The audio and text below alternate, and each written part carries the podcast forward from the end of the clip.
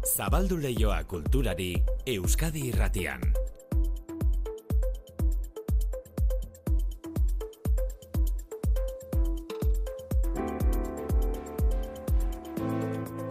Manu etxe sortu, arratsaldeon. Berdin inigo. Ordu bateko albistegiaren sarreran gabonetako artista artisau azokez aritu gara, baina bestelakoan izarok bira biatu zuen atzo Bai. Bilbon, eta donostian izango du segida, ezta? Bai, Bilbon atzo gertatu zen moduan, Izaro kantariaren zaleak bere disko berriko abestiak entzuteko desiatzen daude. Orain Donostiako zaleak izango dira. Bi emanaldi eskainiko ditu jarraian kursalen gaur eta bihar bere azken lana elektronikarako salto ekarri duen 0 de enero zuzenean eskaintzeko orain minutu batzuk eta berria da inigo izarok berak Twitter edo isan adirazi du Donostiako, Donostiarako sarera batzuk libre geratu direla gaurko eta biharko eta ondo kursaleko webgunean eros litezkela, eh? Orain dela minutu batzuk jaso dugun notizia da sarera batzuk geratu direla libre biharko, gaurko eta biharko. E, zer diote Bart Bilboko Euskalduna jauregian izaro zuzenean entzuteko modua izan dutenek, ba oso pozek atera ziren. Ba, ez honu gamarreko konzertu izan zala, adiez, zuntxitu izan zan, vamos, omenupek geixaku ere, bai berba, bai kantao, bai dantza, eta nahun zan oso ondo. Argixek beste maila altu bat hartzen baiela esango neuke. brutala, eh, bai. Super originala, momento bat, eh, boa, tope, eta beste momento bat super intimo, eh, pasa bat. E, pasada bat, brutala. Amarreko nota merezi duen kantaldia Bart Euskaldunan egondako zaleek esan digutena, Izaroren emanaldia entzun ondoren. E, Izarok urte berriarekin batera hasi du bira eta 2000 eta hogeita laugarren urte honek musika alorrean ekarriko dizkigun albisteak aurre ikusiko ditugu, minutu gutxi barru, esate baterako euskal musikan lehendik jakindakoa, Willis Drummondek, Lierrek eta Untzak aio esango digutela, eta urte berrian berriz ere Barakaldoko Bek bihurtuko da kontzertu handien kokaleku, hiru izen, Depeche Mode, Mana eta Estopa. E, Donostiako Reale Arenara berriz, Ramstein etorriko da. Musika klasikoan Euskadiko Orkestraren eta Bilboko Orkestra Sinfonikoaren denboraldiek segida izango duten nola ez, eta ez ahaztu ego Euskal Herriko Gazte Orkestraren emanaldiak ez direla amaitu, gaur gaztizko principala antzokian hariko dira musikari gazteak unai urretxo zuzendari dutela. azkenean orkesta baten daude jende asko, pertsonalitate asko, eta azkenean orkesta batek eh, hori ez, je- bata besteakin empatizatzea, laguntzea, eh, batera jotea, maitatzea, errespetatzea, nik uste dut hori dela garrantzitsuena azkenean. Gaur gazteizen ego eta bihar biloko euskaduna jauregian. Donostian aritu dira bart egokoak eta egitaroko piezak jo ondoren propina gisa hau jo du orkestrak.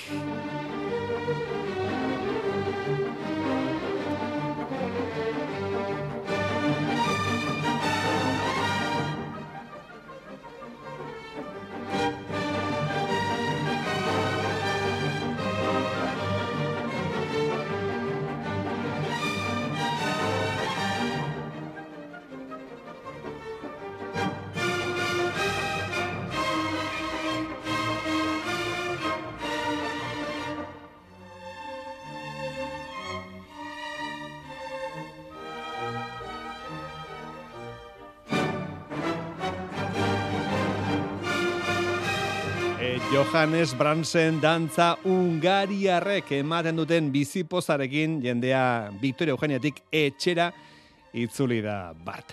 2000 eta hogeita lau, 2000 eta hogeita laugarren urte honek gutxienez hiru mendeurren dakartza, Eun urte Luis Martín Santos tiempo de silencio idatzi zuena jaiozelan, gogoratu berari buruzko erakusketa zabalik duzuela bihar arte oinatin, Artean, arte munduan bi mendeurren Nestor Basterretxearen amaiatzean, eta horretik gaur sortzi urtarriaren amarrean eun urte Eduardo Txillida jaiozela. 2002an hil zen Txillida, baina haren artea biziri dago beste beste Txilida lekun. Asteazkenean, justu bere jaiotze egunean, Donostiako Bitero Eugenian, haren omenezko ekitaldia handia egingo dute.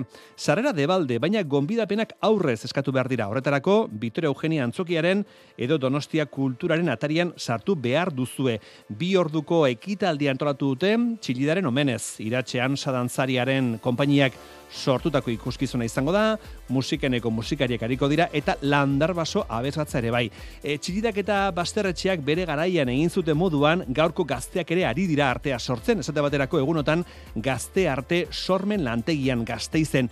Irantzu lekue komisarioa pozik gazteek lanerako duten gogoa ikusita guretzako oso interesgarria izaten ari da, eta beti gazteekin lanitea aberasten zaitu eta gazte agotzen zaitu bebai. Teknika ezberdinak direnez eta oso polita, prozesu polita izaten ari da, eta gure artean gainera lau komisario ezberdin garela, pues bueno, oso ongi konpontzen ari gara eta eta bai oso posik. Gazteizko Monte Hermosora arrimatu eta ikusiko duzue artista gazteen lana nola ari diren lanean sormen tailerretan.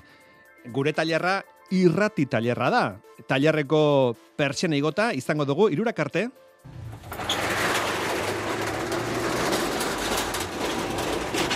Hori da gure persiana. Baina persiana igota dago, ongi etorri. Euskadi irratian, kultur lehioa, manu etxe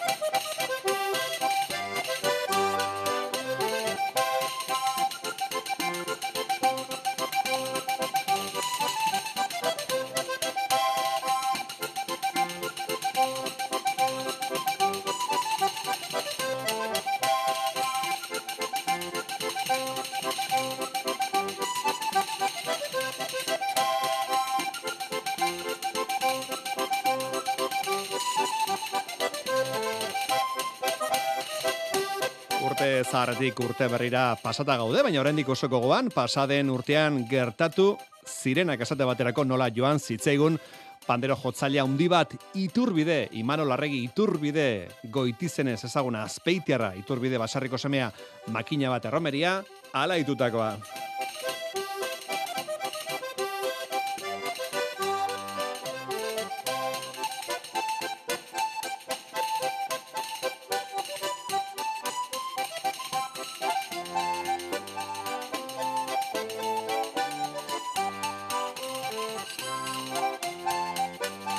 Iturbidek eta epeldek elkarrekin grabatutako balsa gure belarrien eta gure animaren gozamenerako.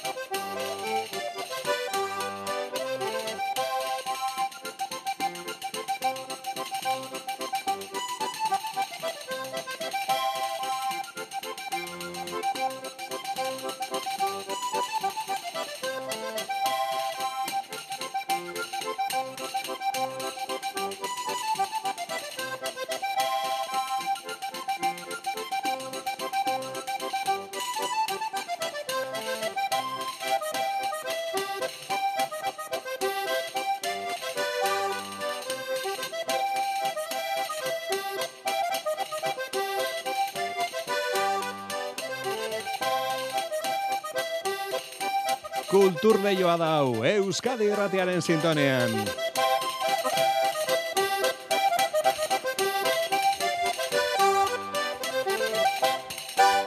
Epelde eta iturbide. Udazkenean jakin genituen gazteizko gazte arte lehiaketako irabazleen izenak eta haiek aurkeztutako proiektu artistikoak.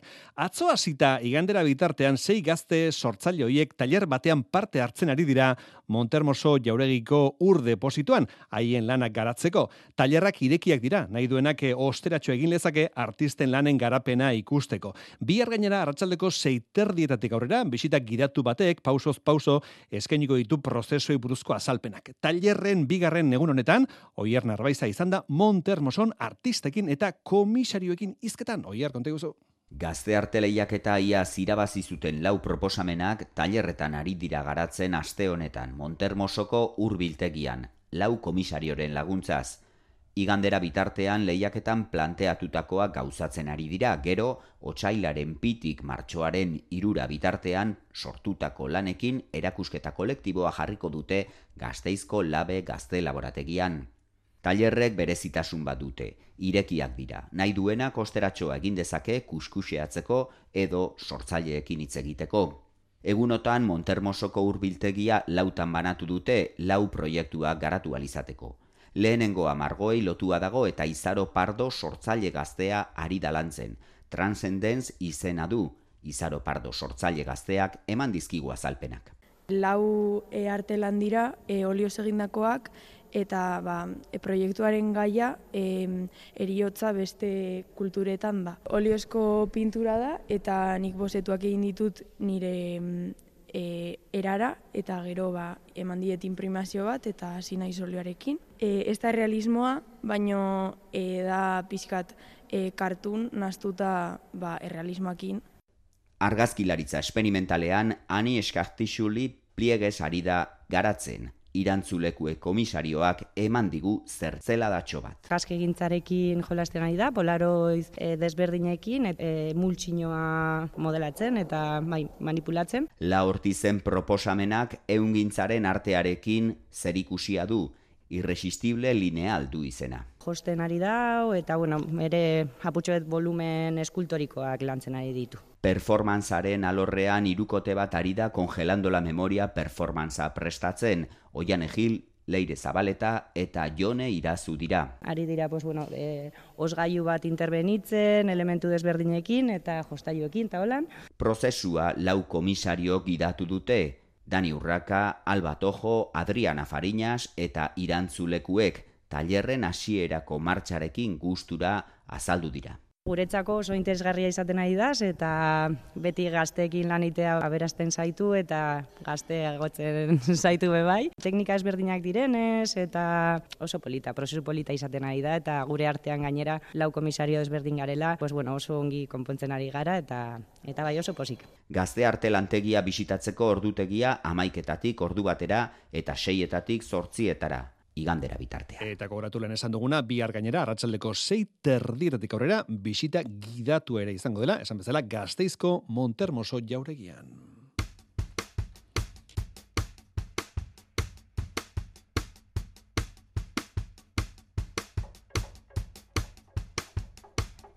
Bos mende pasa ondoren, Leonardo da Vinciren ideiek eta diseinuek moderno izaten jarraitzen dute garai hartan zuen pentsaera, beaketa eta esperimentazio metoda oraindik ere inspirazio iturri da jende askorentzat eta hori guztiak ezagutze eta zabaltzea da Iruñean ikusgai dagoen erakusketa berriaren helburua. Beatu, zalantzan jarri, esperimentatu izaneko erakusketa ibiltarian tamaina errealeko Da Vinciren maketak, proiektzioak eta joko interaktiboak ikus daitezke.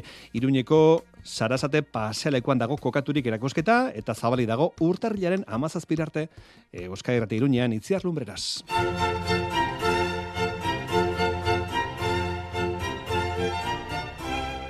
Margolaria, eskultorea, marrazkilaria, ingeniaria, arkitektua, urbanista, naturalista, anatomista, musikaria, filosofoa eta asmatzailea. Hori guztia zen Leonardo da Vinci jakin mina ardatz zuen polimatandia.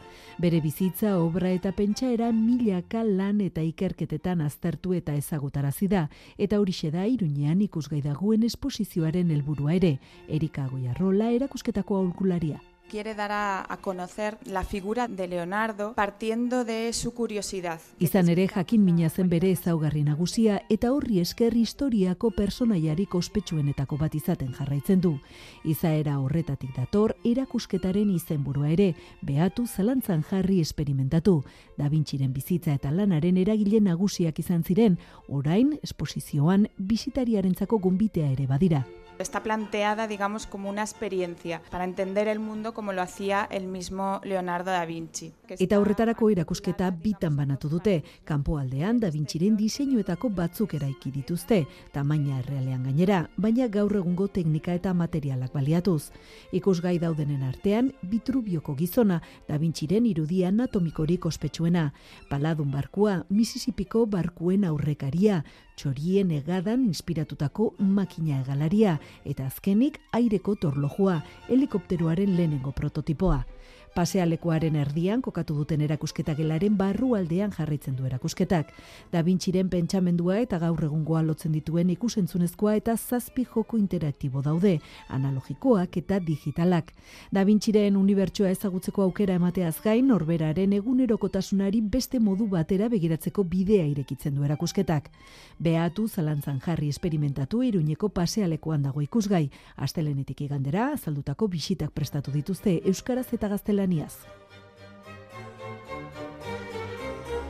Eta gogoratu, Leonardo da Vinci buruzko erakosketa, Iruñako Sarasate pasealekoan zabalek duzuela, urtarrilaren amazazpirarte.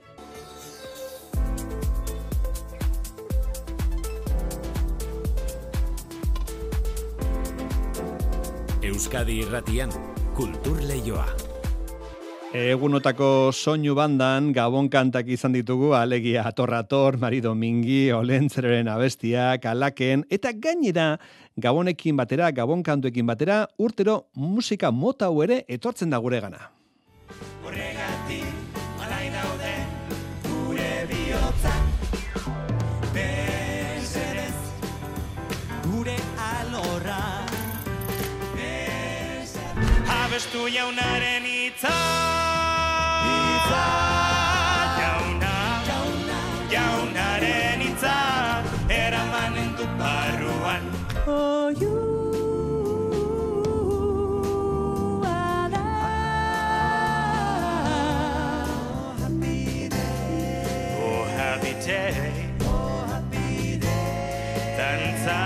dezagun. Herri zerri. Egunak pasa hala neketsuago Barkatu Pedro deuna ez guatea baina Nire harima nagusiarena da La la la la la la la la In my mind Beserez Gure alorra It was just in time Praise God I saw the light Gospela entzuteko garaia izaten da Gabonetan eta bada talde bat e, gospela kantatzen duena euskaraz. Goiko gela izena du gospel talde honek. Carlos Echaniz, Joni Manole Etxabe, Olatz Otxoa eta Santi Romano dira goiko gela taldeko kideak eta esan bezala euskaraz egiten dute gospel musika. Joni Manole Etxabe, arratsaldeon. Arratsalde Manu. Bueno, bart izan zarete irurako elizan, ez da, gospela abesten? Hori da, San Migueleko eliza txiki baino politean. Bai, jende asko harrimatu da, irurako elizara? Bai, bai, esan uste baino beteagoa zegoen eta, eta nik uste bereik ere ez zutela esperoan ikusi zutena. Bai, bueno, Gabon garaian gaude, Joni Manol, eta gare honetan antolatu izan dira Euskal Herrian gospel konzertuak hemen inguruan, e, gospela egu berriekin lotu behar dugu darrigorrean, Joni Manol?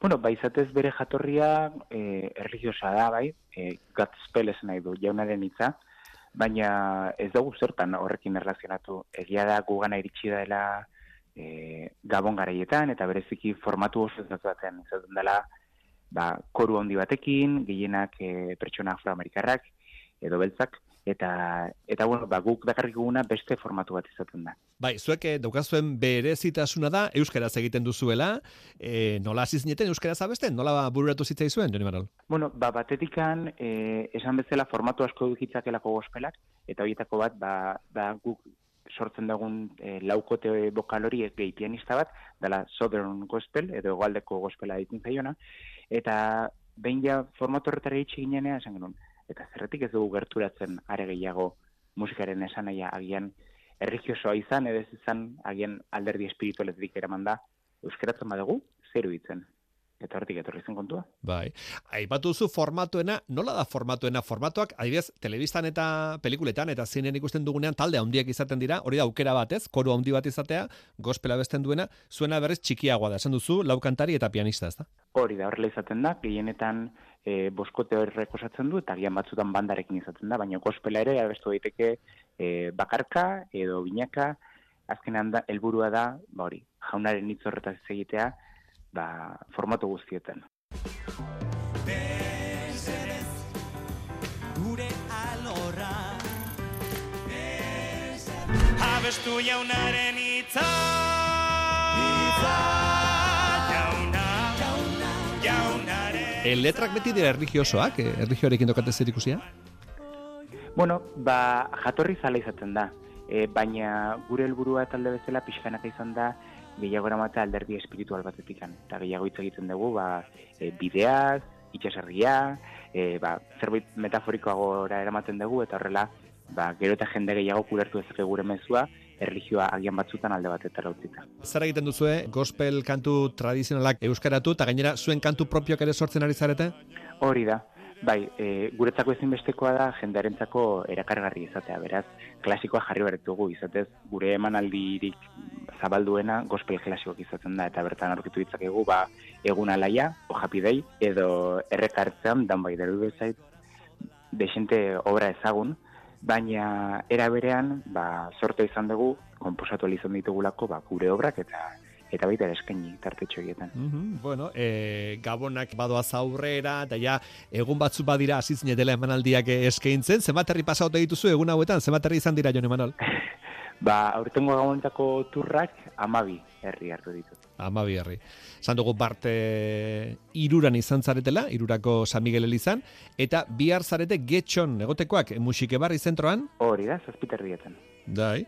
Bueno, e, gospel ziklo baten baitan ari zarete emanaldiak ematen, talde gehiago ere ari dira, ezta? Gospela kantatzen egun hauetan, Euskal Herrian. Bai, hori da, kontua da, e, retromusik izeneko mugimenduari esker, gospela, ba, hori, berpizkunde hori izaten ari dela gure inguru notan, eta talde da dela, ba, Spirit, Belor Candles, gure agoiko gela, eta eta bueno, borren bitartez ari dena saiatzen Iñaki Miguel, guztion antolatzailea da, ba, gospelari esan nahi berri bat ematea eta jendearen gana gerturatzea, ba, modu desberdin batean, eta eta joaten danak ikusten du merezi duela. Dai, bueno, kantu batzuk geldoagoak izango dira, beste batzuk alaiagoak, eta alaiagoak diren horietan, e, jendea ere mugitzen da, nahiz eta eserita egon, zaibidez, Eliza batean bali mazaudete, atzo bezala, jente egongo da eserita, baina kanta pixkat mugituagoak hasten direnean, jendea mugitzen da pixkat, nahiz eta eserita egon, Bai, bai, guretzako ezinbestekoa da e, publikoa emanaldiaren parte egitea. Eta askotan eskatzen dugu, ba, kriskintzin egiteko, edo txalok egiteko, eta atzo justo iruran, ez zuten aguantatu eserita. Zutik amaitu zuten dantzan, eta eta goere pozik bere ingana gerturatzen horregatik. Bai, polita, atzo iruran bai, gospel kontaldia eman zuen e, goiko goela taldeak, eta jendeari zutik jartzeko eskatu zen ioten, eta zutik jarri ziren, eta dantzan ibili ziren zuekin batera. Hori da. bueno, gabonetako sail hau, ez dakit bihar bukatuko zuen getxon, gero badukazu beste emanaldi bat, urtarriaren hogeita zazpian, Nafarroko milagro herrian, Joni Manuel. Hori da, hori da, eta prinsipio horrekin bukatuko genuke, ba, urtengo gabonetako turra, baina baitu pare bat proiektu urtean zehar lan egiteko, urrengo gabon jira arte. Aha, beraz urtean zehar egongo dira, gospel emanaldiak. Hor, hor gabiltza, ea lortzen dugun azkena ateratza, eta agian ez bada emanaldiren bat, diska bat grabatzeari gara planteatzen. Ah, begira, disko bat, osongi. Aizu eta publikoa zagoaten zaizue, batez ere heldua edo gazte jendeare arrimatzen da, edo? Ba, lekuaren baitan izaten da, baina egia da, no, normalean jende heldu desente egoten dela, baina baita ere egoten dela nahiko korronte handi bat gazteena eta animatzen direna zerbait desberdin entzutera, mm eta, eta politizatzen da, ze iristen da momentu bat adinak berdin dula, eta denak ondo pasatzen da duenean, ba, oso giro polita sortzen dela. Ba, gospelaren berri nola izaten dute, ba, pelikulen bitartez, serien bitartez, eta horrela, gari batean, e, zinean eta pelikuletan asko ikusten ziren gospel kantariek, ez da gaur egungoetan beste ikusten diren? Ba, giesan gero eta gutxiago, mm. eta, eta bai daudela, ba, urteroko data konkretuak, ez da kursalean juntatzen direnean, bari, ele, pelikuletan bezalako, ba, koro handi hoiek, eta bari, horrek ondo funtzionatzen dula.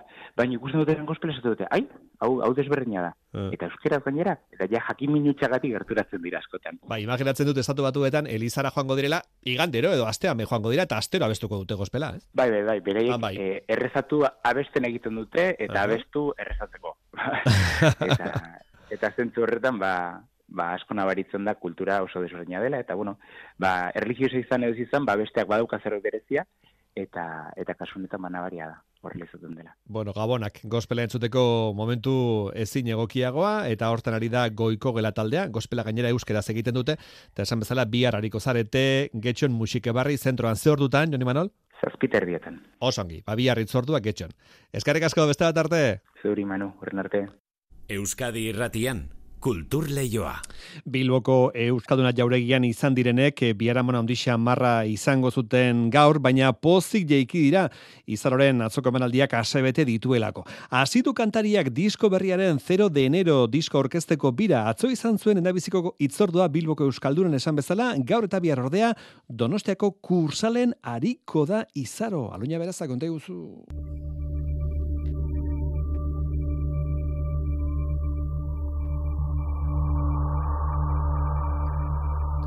Honela hasi zuen izarokatzo Euskalduna jauregian 0 denero lanaren aurkezpen bira, bosgarren lana du musikari maiabiarrak eta honezkero kontzertu handana eskaini dituen arren, birako lehenengo kontzertuko orduritasunek hortxe segitzen dutela aitortu du. Gabon Bilbo! Aspaldiko!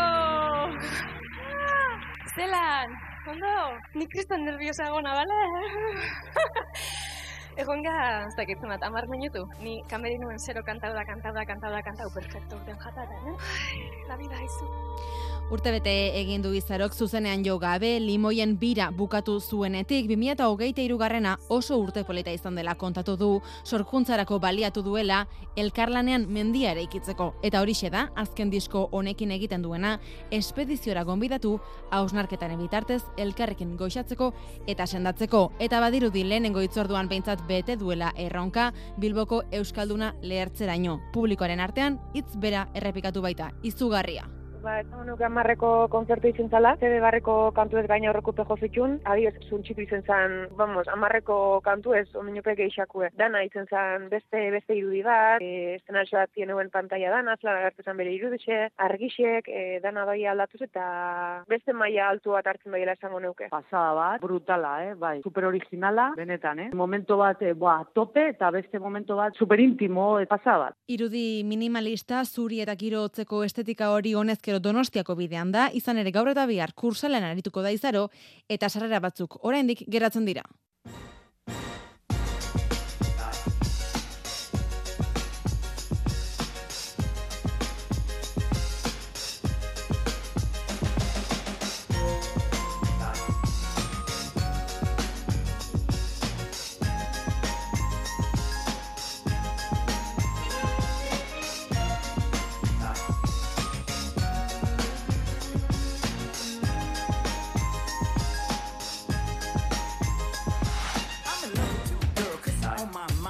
Enegarren aldiz, irakurri dugu berri paperetan, jendeari, kantariak zirela sinistu arazizion bikoaren historioa. Alegia, Mili Vanili bikoaren historia zari gara. Dokumentala bat egin dute, Joseina, Mili Vaniliri buruz. Historia ezaguna da, nola bi gazte oso oso ezagunak egin ziren Girl You Know It's True, abestiari esker, baina, Baina beraiek etzen true. Justo Horia, kontrakoa. horia, etzen It's egia. true, Horia, beraiek aurpegia baino zuten jarri, kantariak beste batzu ziren. Ekoizle batek aukeratu zituen, bereen irudia jatorrizkoena baino ederragoa iruditzen zitzaiolako. Historia mila aldiz irakurrita entzun dugu, eta orain dokumental bat egin dute eh, Paramount Plus katekoek. Eh? Berriz ere, Mili kaskarra zen. Vaniliren historiako gora ekartzeko. E, trikimailua azarera zizenean, komunikabideen kritikaren eta jendearen egurra handia jaso zutela esan dute. Bueno, esan du orain dokumentalerako kantarietako batek, beste berriz droga gaindosi baten eraginez hil egintzelako. Hori. Mili Vaniliren historia. Musika munduan askotan errepikatu den historioa, Manu. Mm. Behin gehiagotan. Boni, eh? horren beste Gauza bera, ez da, ez? Ez, Ez, da justu- ez, ez, da da gauza bera, ez da gauza bera. Ah, Kasu dauzkano, horretan eh? esango genuke Black Boxena, Black Ah. Box bai. Horrelako zerbait gertatu zen baina Mili Vanilli, pofa, sonatua. Zenbat historia dakizkien Joseinak. Ez, bueno. E, pasa? Bardin.